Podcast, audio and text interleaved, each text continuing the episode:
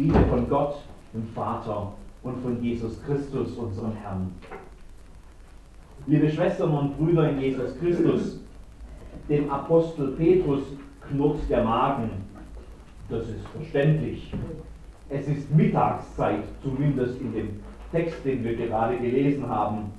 Bald wird es etwas zu essen geben. Die Sonne steht hoch über dem Haus, in dem Petrus seit einiger Zeit zu Gast ist. Oben auf dem flachen Dach des Hauses hat sich der Apostel zurückgezogen, um zu beten.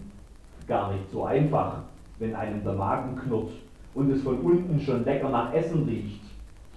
Kennen Sie das auch? Da stehen einem plötzlich Bilder vor Augen. Man kann den gefüllten Teller schon förmlich vor sich sehen und das Wasser läuft einem schon im Mund zusammen. Das Verlangen nach Essen wird immer größer in so einem Moment.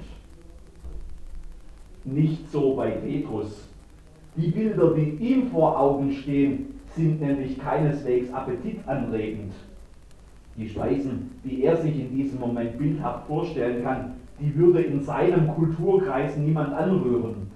Auch Petrus wurde so erzogen, dass ihm nun bei der Vorstellung schon fast schlecht wird. Igitt, wer ist denn sowas? Das ist ungefähr so, als würde man uns ein leckeres Hundesteak oder ein Rattengulasch anbieten. Pfui.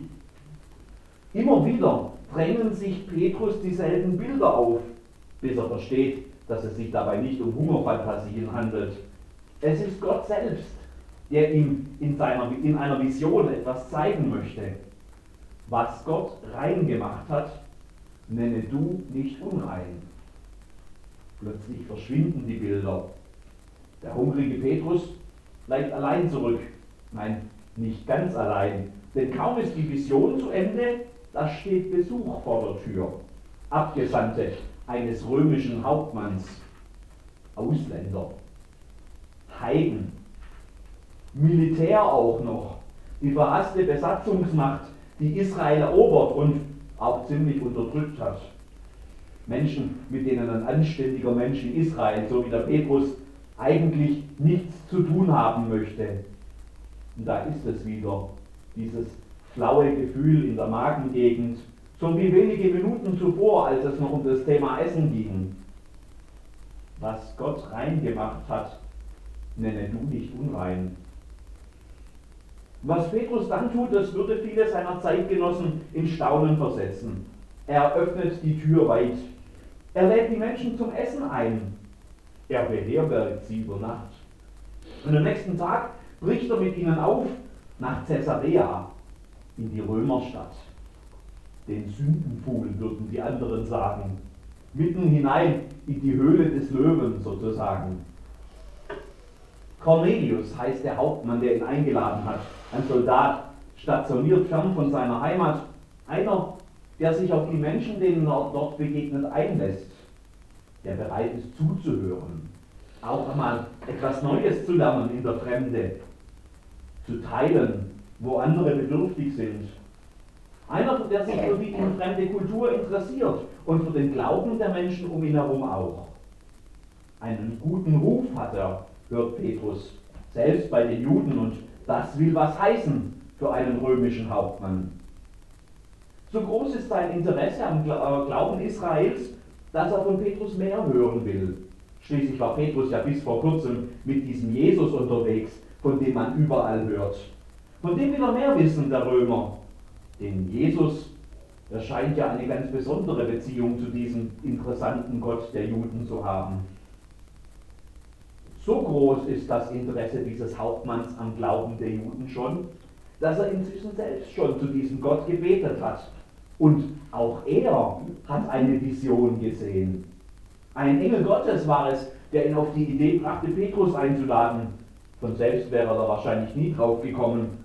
Undenkbar, dass so ein wichtiger religiöser Führer sich mit ihm, mit einem Heiden einlassen würde.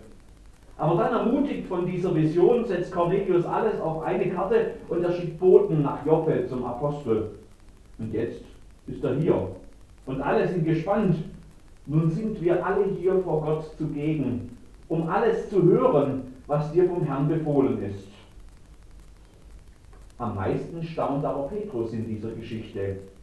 Nun erfahre ich in Wahrheit, dass Gott die Person nicht ansieht, sondern in jedem Volk, wer ihn fürchtet und Recht tut, der ist ihm angenehm.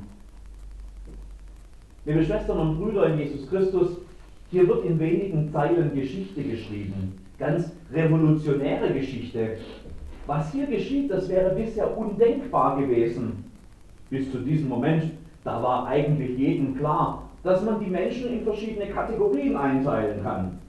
Da gibt es auf der einen Seite Israel, Gottes auserwähltes Volk. Die Menschen, die zu ihm gehören, die hat er sich selbst ausgesucht, angefangen mit ihren Stammvätern Abraham und Isaac und Jakob. Die hat er vor Jahrhunderten schon aus Ägypten befreit. Mit denen hat er einen Bund geschlossen. Denen hat er seine Gebote gegeben und ein Land hat er ihnen noch dazugegeben. Und zu denen hat er durch die Propheten geredet, immer wieder. Und davon ist der Petrus nun Augenzeuge. Am besten, als, noch besser als je zuvor, durch seinen Sohn Jesus Christus, durch den Messias, den versprochenen Retter, der zu ihnen gekommen ist, zu diesem Volk Israel. Und dann gibt es eben die anderen, den großen Rest halt. Alle, die da nicht dazugehören, die Heiden eben. Wenn es heute noch so wäre, würden wir zu dieser zweiten Gruppe gehören. Drinnen und draußen, hell und dunkel, schwarz und weiß. Die einen gehören dazu, die anderen eben nicht. Wäre es heute noch so, habe ich gerade eben gesagt. Ist es denn heute nicht mehr so? Wir Menschen waren ja schon immer ganz gut darin, einander irgendwie einzuteilen. Wir haben schon immer gerne festgelegt, wer eigentlich dazugehören darf und wer nicht. Wir wissen immer ganz genau, wem man trauen kann und wem nicht. Wer anständig und ehrbar ist und was darstellt und mit wem wir vielleicht lieber nicht gesehen werden wollen. Wem wir uns anvertrauen würden und wem ganz bestimmt nicht. Wem wir vielleicht auch mal helfen würden und wer das nicht verdient hat. Drinnen und draußen. Im Einteilen sind wir eigentlich ganz gut. Manchmal geschieht diese Gruppierung ganz bewusst und hat klare Regeln, die auch formuliert sind und allen bekannt sind. Manchmal geschieht das Einteilen eher unbewusst, vielleicht auch nur auf der Basis so eines flauen Gefühls in der Magengegend dann ist die Frau mit dem Kopftuch halt verdächtig. Der schlecht gekleidete und unrasierte Mann, das wird ein Penner sein und die Arbeitslose mit dem kleinen Kind vielleicht dumm und faul und der junge Mann, der mich am Bahnhof nach einem Euro für seine Fahrkarte fragt, das ist bestimmt ein Drogensüchtiger oder ein Verbrecher. Das weiß ich immer ganz genau, wo die hingehören alle. Manchmal zeigen sich die Gruppen, die wir bilden, dadurch, dass die Frau mit dem Kopftuch auf der Straße halt nicht gegrüßt wird im Vorbeigehen. Dass die rumänische Familie nach langer Zeit immer noch nach einer Mietwohnung sucht und keine gefunden hat. Und dass die dicke junge Frau mit dem Kinderwagen und den lila gefärbten Haaren einfach nervt. Zu manchen anderen Zeiten sind Menschen auch weitergegangen dann wurden Gruppen ganz offiziell benachteiligt und mit Häme, Hetze oder gar Gewalt überzogen. In ganz extremen Zeiten schrieb man die Trennung der Gruppen in Rassegesetze. Da kamen die, die nicht dazugehörten, in ein Konzentrationslager. Völkermorde geschahen. Gerade haben wir den Gedenktag der Opfer des Nationalsozialismus gefeiert, kann man ja eigentlich nicht sagen. Begangen. In anderen Zeiten, da ertrinken die, die nicht dazugehören, eben im Mittelmeer oder stehen auf der falschen Seite eines Grenzzauns. Draußen eben. Drinnen und draußen. Das konnten wir schon immer gut. Sogar wenn es um Gott ging, haben Menschen das immer irgendwie geschafft. Wir wussten schon immer genau Bescheid, mit wem sich Gott abgeben will und mit wem nicht. wer für ihn okay und akzeptabel ist und wer nicht, welche Art seinen Glauben zu leben und zu zeigen noch in Ordnung ist und welche nicht. Auch da haben wir schon immer gerne Gruppen gebildet, drinnen und draußen. Und dann haben wir die Gruppen zur Not auch noch weiter gespalten, damit auch die Letzten, die nicht dazugehören, dann endlich aussortiert werden. Und dass wir unter uns sind. Denn eines ist ja sicher, wir sind immer drin, auf jeden Fall, immer, egal wo wir stehen. Drinnen und draußen. Bei Gott gibt es das so nicht. Nirgends hat er uns das klarer gezeigt als in Jesus Christus, der alle Erwartungen der Menschen durchkreuzt. Gott wird Mensch, ein Kind, ein Baby in einer Krippe, das haben wir gerade noch an Weihnachten gefeiert. Gott kommt als Mensch ganz anders, als sich das irgendjemand vorgestellt hätte. Und er geht zu den Menschen, mit denen keiner gerechnet hätte, zu Betrügern, die mit der Besatzungsmacht kollaborieren, zu stadtbekannten Außenseitern mit unverkennbaren moralischen Fehlern, zu ansteckenden Kranken, zu Frauen und Kindern ohne gesellschaftlichen Status, zu Randgruppen. Bei Jesus, da verschwimmen diese ganzen Grenzen des Drinnen und Draußen so sehr, dass man am Ende gar keine solche Grenzen mehr sieht.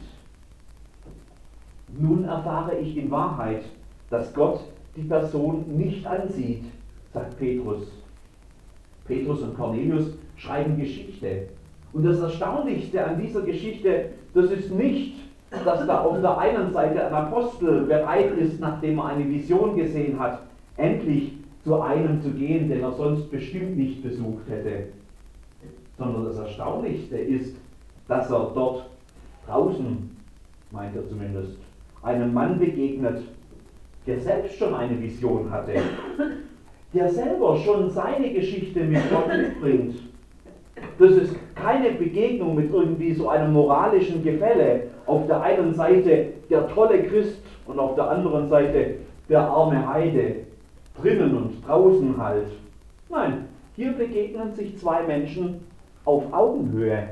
Zwei Menschen, die Gott liebt. Zwei Menschen, denen Gott begegnet ist. Ganz unterschiedlich, aber beiden. Eigentlich sollte uns das nicht überraschen. Gott ist ja selbst Mensch geworden. Gott begegnet Menschen unabhängig von den Grenzen, die wir ziehen. Gott begegnet uns in Menschen, egal ob die nach unseren Maßstäben jetzt drinnen oder draußen sind, in Menschen eben, die nach seinem Ebenbild geschaffen sind. Nur dass wir das viel zu oft verpassen, weil wir in unseren gewohnten Gruppen denken. Wie schade, wenn uns da manche Begegnung mit Gott entgeht. Am Ende unseres Bibeltexts, da ist eigentlich nicht klar, wer aus dieser Begegnung jetzt mehr gewonnen hat. Der Petrus oder der Cornelius? Aber was klar ist, ist, dass beiden Gott begegnet ist, auch in den jeweils anderen und dass die ganze Welt davon gewonnen hat. Nun erfahre ich in Wahrheit, dass Gott die Person nicht ansieht, sondern in jedem Volk, wer ihn fürchtet und recht tut, der ist ihm angenehm. Möge Gott uns in unseren Begegnungen mit anderen Menschen diesen Blick schenken. Nicht drinnen und draußen, sondern offene Augen dafür, wo Gott uns in anderen entgegenkommt. Das ist dann ein Gewinn für uns, für die anderen und für die ganze Welt. Und genau darin wird dann Gott verherrlicht und sein Evangelium wird sichtbar. Möge er uns das noch ganz oft schenken. Amen.